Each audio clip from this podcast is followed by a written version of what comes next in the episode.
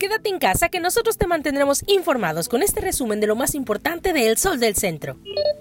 Consciente de que el sector automotriz en Aguascalientes y la región es de suma importancia para el crecimiento y desarrollo económico de México, el gobierno del estado, encabezado por Martín Orozco Sandoval, ha dado marcha a la gestión con autoridades federales para reactivar la actividad de ensambladoras de autos que brindan empleos y sostén a miles de familias del país.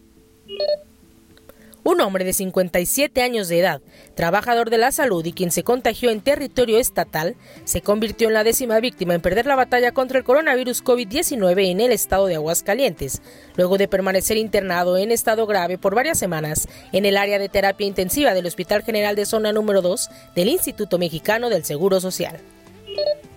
resultará complicado hacer frente al pago de utilidades para las empresas locales, principalmente a las MIPIMES, pues muchas compañías se encuentran descapitalizadas luego de cumplirse más de seis semanas de que la contingencia epidemiológica ha colapsado la economía local. Sin embargo, existe el compromiso de la iniciativa privada de cumplir con esta prestación de los trabajadores. De acuerdo con la revista Campaigns and Election México y la consultoría de investigación Demotáctica, en su estudio de opinión pública sobre el desempeño y acciones de mandatarios estatales respecto a la situación sanitaria ocasionada por el coronavirus, el gobernador Martín Orozco Sandoval se posicionó en el segundo lugar a nivel nacional con un 69.1% de aprobación sobre sus políticas públicas para mitigar el impacto del coronavirus. A pesar de que en América del Norte la alerta sanitaria por el COVID-19 se encendió en el mes de marzo, las remesas que llegaron hacia Aguascalientes no sufrieron una merma, según los reportes que publicó el Banco de México esta semana. Durante el primer trimestre del año, Aguascalientes recibió más de 126 millones de dólares por este concepto.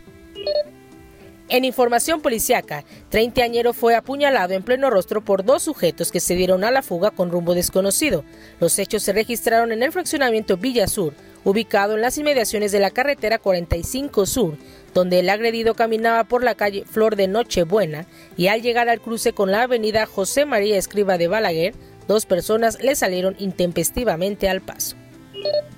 Y en los deportes, la tarde de este martes, el jugador de los Rayos del Necaxa, Jairo González, tomó los controles para medirse contra Giovanni Dos Santos en actividad de la jornada 8 dentro de la I-Liga MX. Tras una dura batalla con la tecnología, Jairo finalmente logró jugar, aunque cayó por marcador de 5 goles a 0.